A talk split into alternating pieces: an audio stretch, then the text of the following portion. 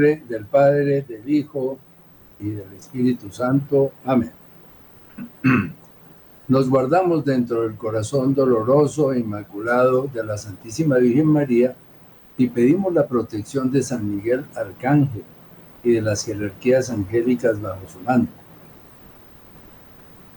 Que los santos principados, dominaciones y potestades, guardianes de los elementos de la naturaleza, detengan la acción de los ángeles del infierno que intentan desmantelar el orden de la creación.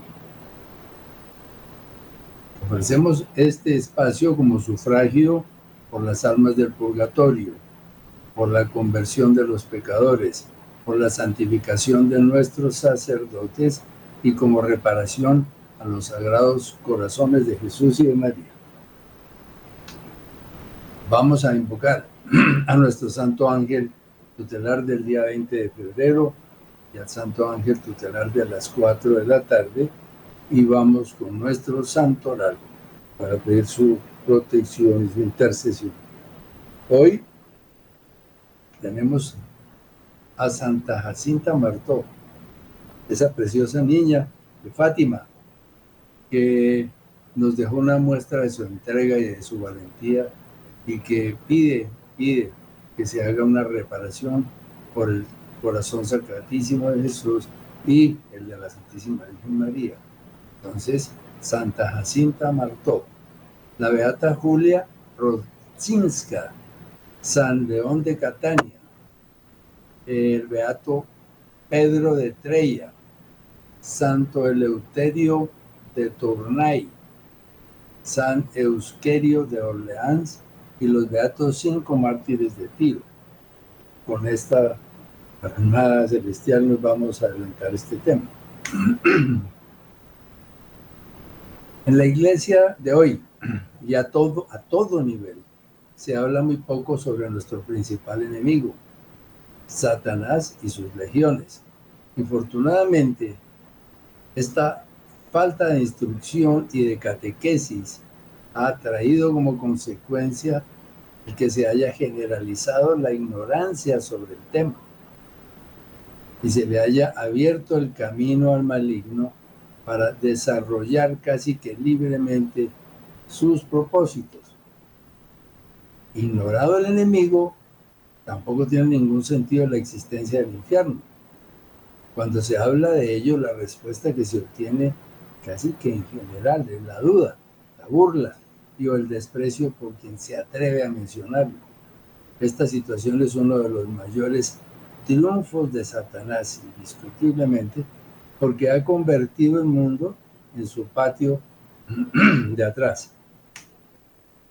Aquí una, una frase del tomo tercero, Líbranos del Maligno, de nuestro Señor Jesucristo, Monseñor Octavio Michelini, que nos marca un poco más este momento.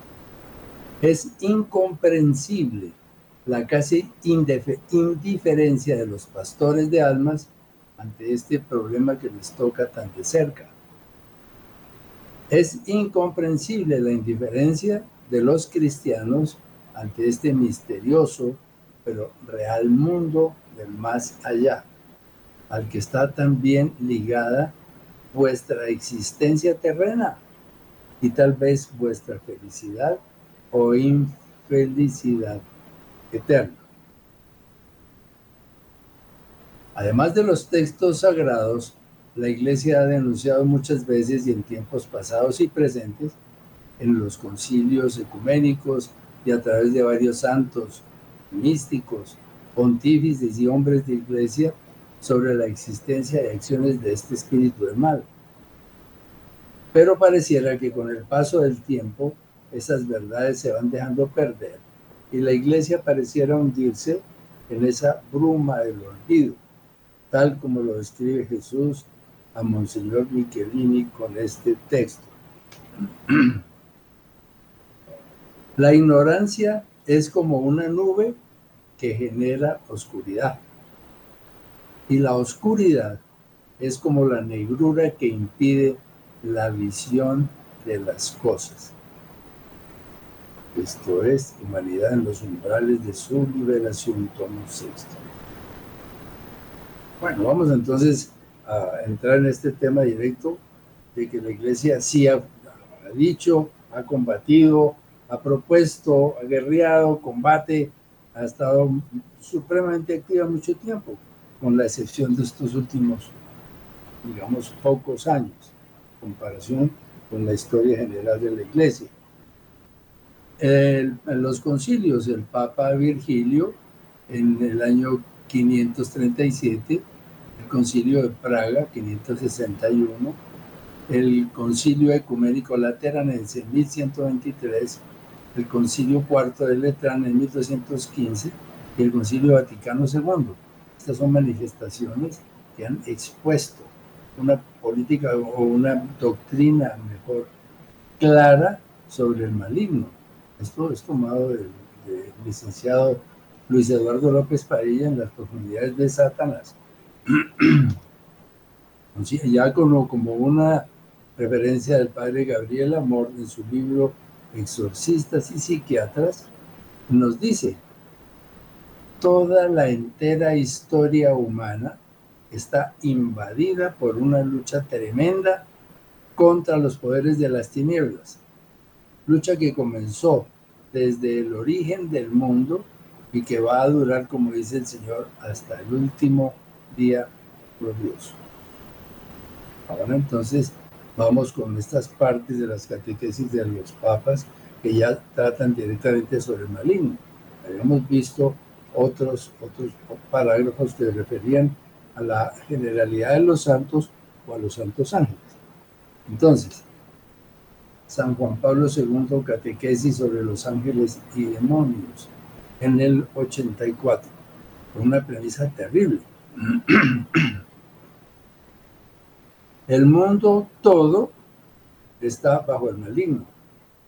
Si lo dijo San Juan Pablo II, una razón supremamente pesada tendría. Y nosotros lo estamos viendo hoy, con todas las dificultades de todo orden, pero siempre bajo esa oscuridad, bajo esa, esa niebla del infierno, esa actuación de los espíritus del mal que a todo nivel y en todas las sociedades y en todos los continentes se está produciendo. Entonces, San Juan Pablo nos dice, comprendemos así por qué Jesús en la plegaria que nos ha enseñado, el Padre nuestro, que es la plegaria del reino de Dios, termina casi bruscamente, a diferencia de tantas otras oraciones de su tiempo recordándonos nuestra condición de expuestos a las insidias del maligno. No puede ser olvidado nunca. Lo estamos recitando todos los días. Ahora, en la catequesis del Papa, en sus audiencias generales, eh, tomado del Observatorio Romano, nos dice, la participación de los ángeles en la historia de la salvación es el título. Él nos dice, según la Sagrada Escritura y especialmente el Nuevo Testamento, el dominio y la influencia de Satanás y de los espíritus malignos abraza a todo el mundo. Discurso del año 1986. Esta acción maléfica se desarrolla ante todo en tentar a los hombres al mal, influyendo en su imaginación y sobre sus facultades superiores para llevarlas en dirección contraria a la ley de Dios. No dudamos hoy de la presencia del maligno. Es bueno que le llamemos por su nombre. No podemos dudar hoy de que el demonio está en nuestro entorno. Podemos no advertir que junto a la civilización del amor, de la verdad y de la vida, otra civilización se está difundiendo y que está sobrepasando a la civilización del amor sin duda en este mundo. El demonio provoca numerosos daños de naturaleza espiritual e indirectamente de naturaleza incluso física en los individuos y en la sociedad. esta definición, esto es lo que estamos viendo completa, absoluta. El demonio provoca numerosos daños de naturaleza espiritual e indirectamente de naturaleza incluso física, con las enfermedades que hacen sufrir a tantas personas en el mundo en estos tiempos. Y si bien Cristo es el verdadero vencedor del demonio, este, no obstante, continúa detentando su poder sobre el mundo. Mateo 4, 9 le dice, todo esto te daré si postrándote me adoras.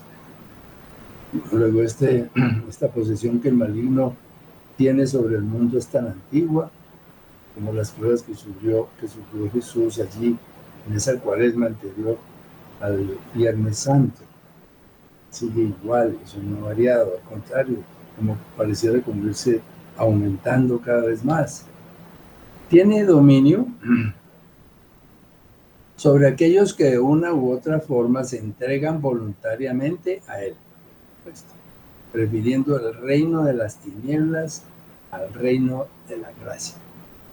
Ahí está nuestro pontífice hablando claro y concreto. Ahora vamos a San Benedicto XVI, su santidad Benedicto XVI. Él dice en esta entrevista concedida a Vittorio Mesori, eh, también proveniente de las profundidades de Satanás, de López Padilla. Digan lo que digan algunos teólogos superficiales, Papa Benedicto, digan lo que digan algunos teólogos superficiales, el diablo para la fe cristiana es una presencia misteriosa, pero real, no meramente simbólica, sino personal. Una maléfica libertad sobrehumana opuesta a la de Dios, Así nos lo demuestra una lectura realista de la historia, en su abismo de atrocidades continuamente renovadas y que no pueden explicarse meramente con el comportamiento humano. Continúa, digan lo que digan algunos teólogos superficiales, el diablo para la fe cristiana es una presencia misteriosa pero real, no meramente simbólica sino personal, es un individuo, es la cabeza del infierno, la cabeza que se reveló contra el Señor en el Génesis 1. Una maléfica libertad sobrehumana opuesta a la de Dios. Así nos lo demuestra una lectura realista de la historia. En su abismo de atrocidades continuamente renovadas, y que no pueden explicarse meramente con el comportamiento humano. Ahora, un fragmento de las palabras de Benedicto en el Domingo Ángelus del domingo 17 de febrero del 2003, en donde nos deja una, una línea de combate muy clara. No tengamos miedo de afrontar también nosotros el combate contra el espíritu del mal.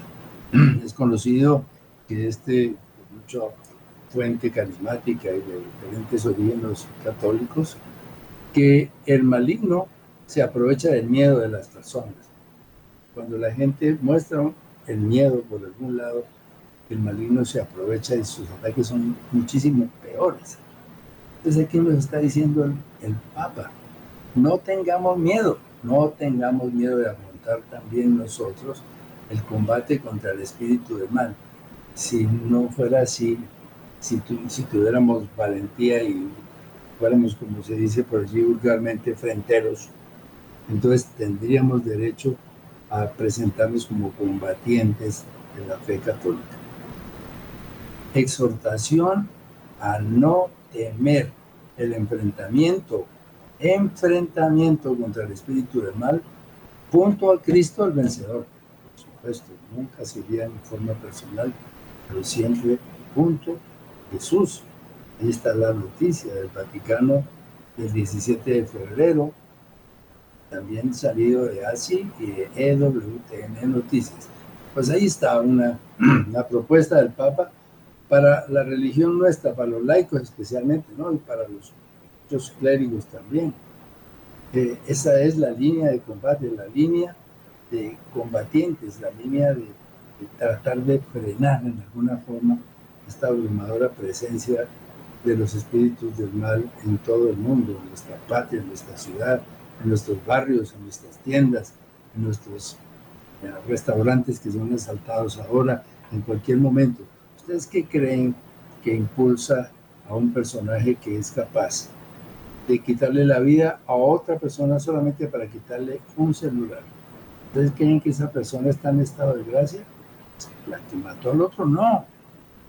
Pero ¿quién es el que empuña y hace que ese puñal vaya dirigido a matar a la otra persona? Pues es el maligno, porque está instrumentalizando el AMPA yo no considero que haya pues una cantidad de, personas que están dentro de esos carteles del delito que vayan a comulgarlo a confesarse nunca.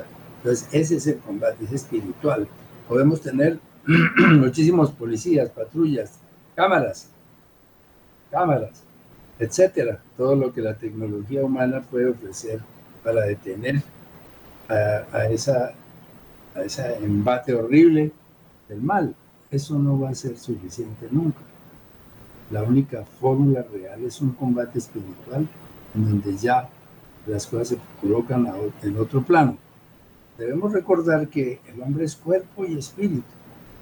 Las leyes, todas estas cosas que se manejan en los, eh, municipios, en la presidencia, son leyes hechas para el hombre cuerpo, pero nunca tienen en cuenta el otro componente del hombre que es el espíritu. ¿No? Pues no, nos, manejan como una dualidad, como en realidad somos, cuerpo y espíritu, sino todo es dirigido al cuerpo en todo sentido. Por eso estamos en derrota. Vamos a su santidad Francisco, el Papa, que también se ha manifestado eh, en ese sentido. No negociemos con el demonio, exhorta el Papa Francisco esto es de Así Prensa, el 11 de octubre del 2013. No negociemos con el demonio. No puede haber diálogo con el príncipe de este mundo. Que esté claro, remarcó y señaló que el diálogo proviene de la caridad, del amor. Pero con este príncipe es imposible dialogar uno solo puede responder con la palabra de Dios que nos defiende. Así como el diablo hizo con Jesús, así hará con nosotros, indicó el Santo Padre. El Papa Francisco hace una nueva advertencia sobre Satanás. Esto ya es del 2017, 13 de diciembre, de así prensa. Entonces, poderosas también. San Pedro lo decía, es como un león feroz que da vueltas a nuestro alrededor. Pero padre, le dicen, usted es un poco anticuado, nos asusta con estas cosas. Y él contesta, no, yo no, es el Evangelio y no son mentiras, es la palabra del Señor. Este, esta primera parte de la pregunta que le hacen al Padre Francisco pero padre, usted es un poco anticuado, eso es lo que normalmente se dice cuando se habla del maligno. Y miren que ni siquiera al Santo Padre le, creían. Usted es un poco anticuado, nos asusta con estas cosas. Ahora las comunidades católicas eh, se asustan con nada y prefieren que, se les hable de agua dulce o de algún problema siempre y cuando haya una buena dosis de anestesia incluida, ¿no? Dice, no, yo no. Es el Evangelio y no son mentiras, es la palabra del Señor. Él continúa diciendo, Satanás es el mal. No es una cosa difusa, es una persona. Y con esto quisiera decir una cosa que estoy convencido. Con Satanás no se puede dialogar. Porque si comienzas a dialogar con Satanás, estás perdido es más inteligente que nosotros, te rodea, te hace dar vueltas la cabeza y estás perdido. No, váyanse, huyan, fue la advertencia del Santo Padre. Francisco también señaló que Satanás siempre finge ser educado como nosotros, sacerdotes, obispos, pero educado. Entra así, advirtió, y terminas mal si no te das cuenta a tiempo. Ustedes pueden preguntar, Padre, ¿cuál es el arma para defendernos contra estas seducciones, de estas salamerías, de esta tentación que el príncipe de este mundo ofrece? Y él contesta, el arma es la misma de Jesús, la palabra de Dios, no el diálogo, sino siempre la palabra de Dios y luego la humildad y la mansedumbre. Nunca al diálogo con Satanás. La oración no es magia. Los cristianos no le rezan a un Dios cósmico, sino a un Padre cercano. Esto haciendo referencia a ese Dios cósmico de la nueva era que se interpreta pues en todas estas actividades de yoga, del reiki, de la cuestión mental, etc. Jesús ha venido para destruir al demonio, a liberarnos de la esclavitud del demonio sobre nosotros. Y advirtió que no se puede decir que exageramos. Jamás ha sido expulsado para siempre. Solo el último día lo será. Por esa razón el combate también desde el momento que nacemos hasta el momento que vamos a tener que entregar el espíritu todos los días, a todo momento, en toda circunstancia en que nos encontremos, debemos dar la mirada espiritual y percibir, percibir la presencia de este personaje en las situaciones y circunstancias que se muevan a nuestro alrededor. El Papa, nada ni los poderes demoníacos podrán separarnos jamás del amor de Dios. Nada. Ni los poderes demoníacos podrán separarnos jamás del amor de Dios. Otra vez de el 2013, 4 de noviembre del 2013. Nada ni los poderes demoníacos podrá separarnos jamás del amor de Dios. Estas palabras en, en la boca de un pontífice nos tiene que dar un mensaje muy claro en relación con lo que haya pasado o con lo que vaya a pasar con la iglesia, esta frase fue dicha y es absolutamente cierta. Nada, ni los poderes demoníacos podrán separarnos jamás del amor de Dios. Vamos a una pausa.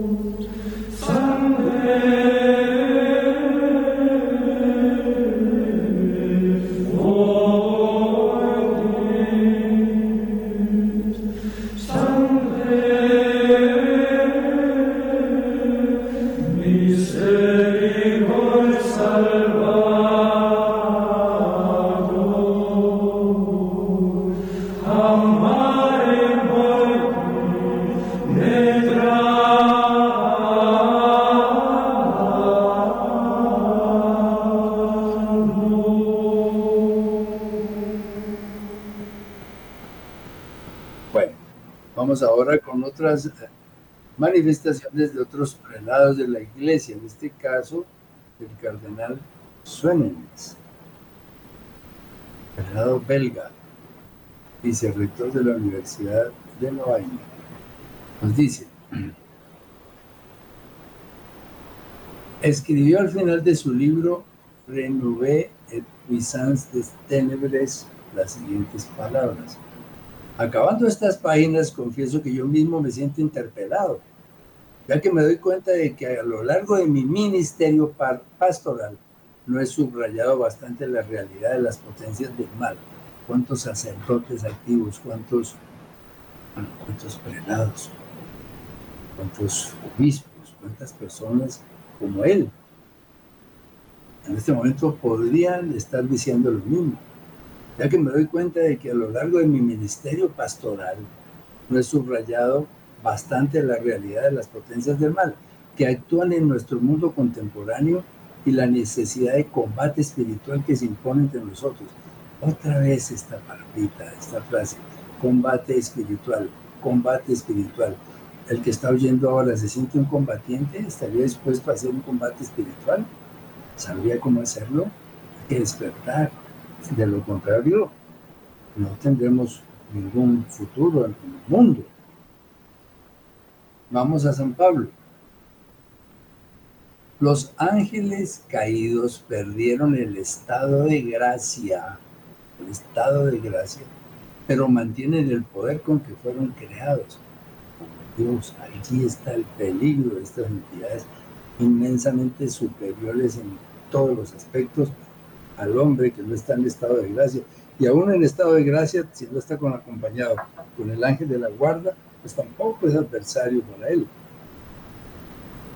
Romanos 11, 29, que los dones y la vocación de Dios son irrevocables. Dones y la vocación de Dios son irrevocables. Entonces, este, este, esta gráfica en donde tenemos un santo ángel que se transforma y al perder el estado de gracia queda como un ángel caído. Entonces, a Monseñor Michelini le dice a nuestro Señor, Satanás es el impotente enemigo de Dios, impotente enemigo de Dios, pero ultra potente enemigo del hombre, ultra potente enemigo del hombre. Monseñor Corrado Balducci nos enseñan muchas cosas. Es un demonólogo prolijo, escribió muchísimos libros, investigador profundo de todo lo que tiene que ver con el maligno. Es él. Nos dice en ese libro que está allí a la izquierda, Corrado Balducci, El Diablo. Si ustedes quieren informarse sobre puntos de demonología y la Sagrada Escritura, los concilios y todo lo referente a la iglesia, consíganse ese libro lo leemos y vamos saliendo de muchas cosas que ignoramos.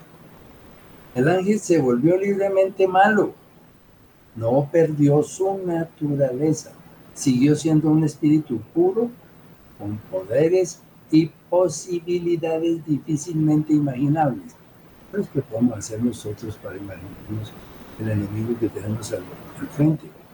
Pues nada, nosotros con esta pequeñísimamente inteligente muy regular, pero estaríamos a distancia de tratar de entender esto. Están fuera de las categorías que conocemos los humanos. Tiempo y espacio no están condicionados por materia, peso, medida, color, olor, sonido, cansancio, descanso, alimento, reproducción, enfermedad o muerte. Estamos realmente leyendo lo que nos afecta a nosotros como seres humanos. Nosotros no podemos estar en el tiempo y en el espacio nunca. Tampoco eh, estamos nosotros sí condicionados por la materia, por la, por la comida. Cuidamos el peso, la medida corporal. Reconocemos los colores, los olores, los sonidos, la música, Sufrimos de cansancio y de descanso, alimento, reproducción, enfermedad o muerte, pero ellos no están condicionados por nada de eso. Carecen de cantidad corpórea y dimensional, pero son ricos en cantidad operativa. Pueden desplegar su actividad en todas partes, no solamente fuera, sino dentro del cuerpo humano, cuando toman posesión del cuerpo humano. Cuando hacen sus actividades de vejaciones y demás. Entonces, carecen de cantidad corpórea y dimensional, pero son ricos en cantidad operativa. Esto de que carecen de cantidad corpórea y dimensional va aclarando mucho de lo que se hablan muchos investigadores de los ovnis de hoy, que fueron los, los seres del espacio que llegaron y se arreglaron con mujeres humanas y de esa unión salieron personajes que tomaron la condición humana, la cosa más loca del mundo. Carecen de cantidad corpórea y dimensional, pero son ricos en cantidad operativa. Pueden desplegar su actividad en todas partes, no solamente fuera, sino dentro del cuerpo humano.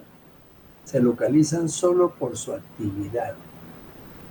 Solo por su actividad. En otras palabras, se encuentran en donde obran, dice el Santo Tomás. Puntos del Monseñor Corrado. ¿Es ilimitado su poder?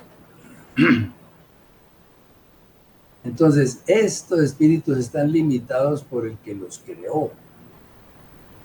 Señor, su poder, aunque muy elevado, nunca podrá superar la naturaleza creada. Nunca podrá superar su naturaleza creada.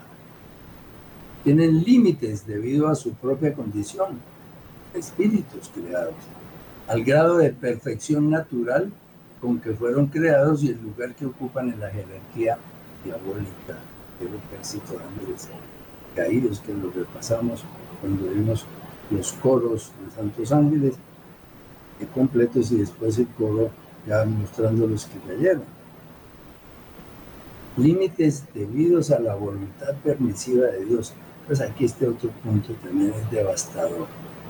Siempre tenemos la tendencia a otorgarle unas posibilidades y unas potencias a los espíritus del mal que no, no, no están conjugados con este punto central. Están limitados por la voluntad permisiva de Dios. Dios es el que dice sí o no a cada cosa, a cada actividad, a cada situación, a cada guerra, a cada asesinato, a cada robo, a cada desfalco, todo él, él, permite lo que tiene que permitir para conseguir los fines de conversión. Pero no es el maligno el que tenga autoridad libre para hacer lo que le venga en gana. Seremos instrumentalizados por el maligno si, si perdemos el estado de gracia. No hay duda. El maligno puede utilizar o instrumentalizar a las personas que se encuentran fuera del estado de gracia, lo hemos ya mencionado, para alcanzar sus objetivos de tentar o dañar al género humano. Ese dañar incluye muchísimas cosas que llevan a la muerte, ¿no? Sus objetivos de tentar o dañar al género humano. También a Monseñor Michelini, en Líbranos del Maligno. Él puede mucho más sobre la naturaleza humana de lo que el hombre puede sobre la naturaleza animal. Y tú ves cuánto puede el hombre sobre la naturaleza animal. Él sabe inducirnos a un radical, radical cambio en el modo de vivir.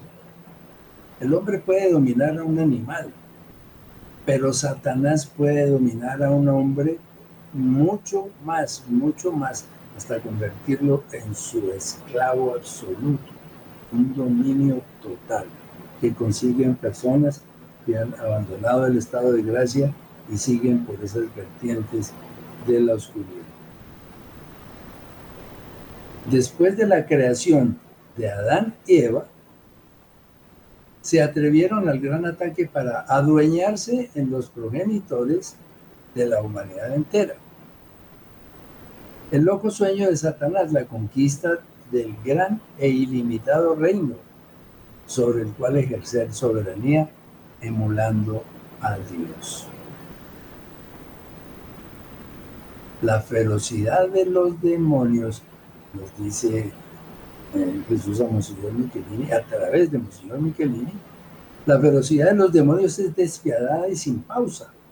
La insidia tendida a los progenitores fue exitosa. Pero para romper sus locas ambiciones intervino Dios con la promesa hecha a los progenitores de la redención. Es un punto de contacto importantísimo entre Adán y Eva y el propósito de liberar la humanidad de semejante pecado a través de la redención.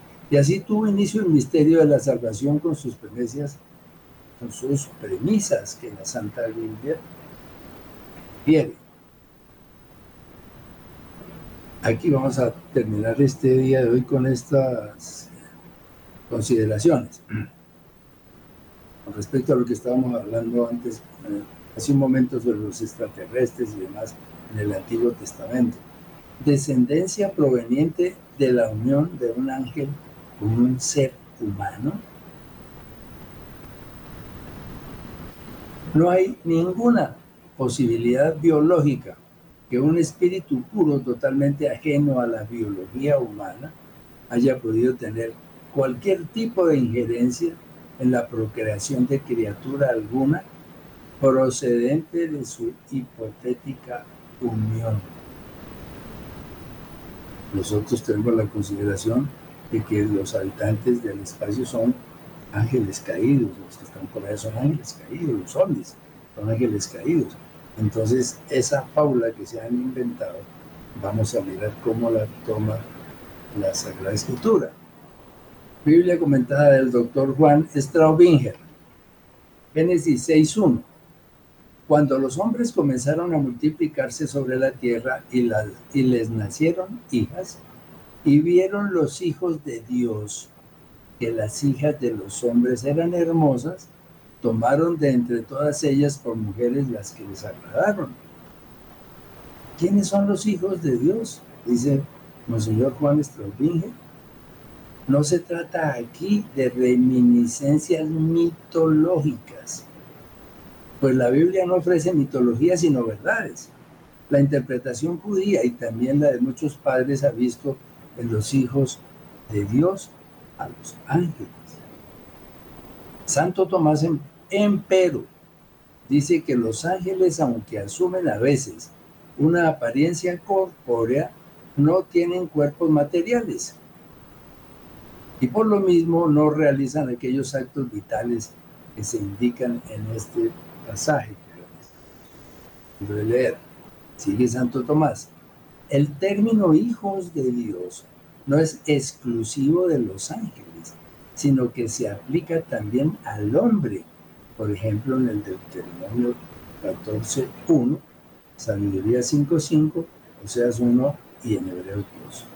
Y están los soportes de, de este asunto. Las hijas de los hombres, las mujeres de la raza de Caín que corrompieron a los hijos de Dios. Las hijas de los hombres, las mujeres de la raza de Caín que corrompieron a los hijos de Dios dice Santo Tomás de Aquino. Es decir, a los hijos del linaje de Set tenemos aquí el primer fruto de los matrimonios mixtos, o sea, las mujeres de la raza de Caín con los hijos del linaje de Set. Muy diferente eso, pensar pues en, los eh, extraterrestres que llegaron a conquistar las mujeres y a tener procreación con ellos. Y ahora, en este punto, insultar a los demonios, que me parece una buena, forma de terminar hoy, eh, se da entre mucha gente, inclusive en grupos de oración, en que cuando se refieren al maligno utilizan términos despectivos. Cucaracha, no sé qué, la rata, cualquier cantidad de términos como por tratar de expresar su rechazo contra el espíritu del mal. Pero miremos qué nos dicen aquí. Zacarías 3.2. Dijo el ángel de Yahvé a Satanás, Yahvé te reprima, Satán. Reprima de Yahvé el que ha elegido a Jerusalén. ¿No es este un tizón sacado del fuego? Entonces el ángel de Yahvé se expresa diciendo que Yahvé te reprima, no yo. Segunda de Pedro 2.10, sobre todo los que andan tras la carne con apetencias impuras y desprecian al señorío, atrevidos y arrogantes, no temen insultar a las glorias. Las, creación, las creaciones de, Dios nunca podrán ser eh, tratadas en forma indecente. Igual sabemos que el maligno fue la creación suprema en el mundo espiritual por Dios que le otorgó todos los poderes y las bellezas posibles. Entonces que un hombre infinitamente inferior se refiera insultando a esa creación de Dios o, como lo llama Pedro, insultar a las glorias. Y el versículo 11, cuando los ángeles que son superiores en fuerza y en poder no pronuncian juicio injurioso contra ellas en presencia del Señor. San Miguel Arcángel, acordémonos de la, de la oración de San Miguel Arcángel. Gánennos en la pelea, San Estroncal, reprima de Dios.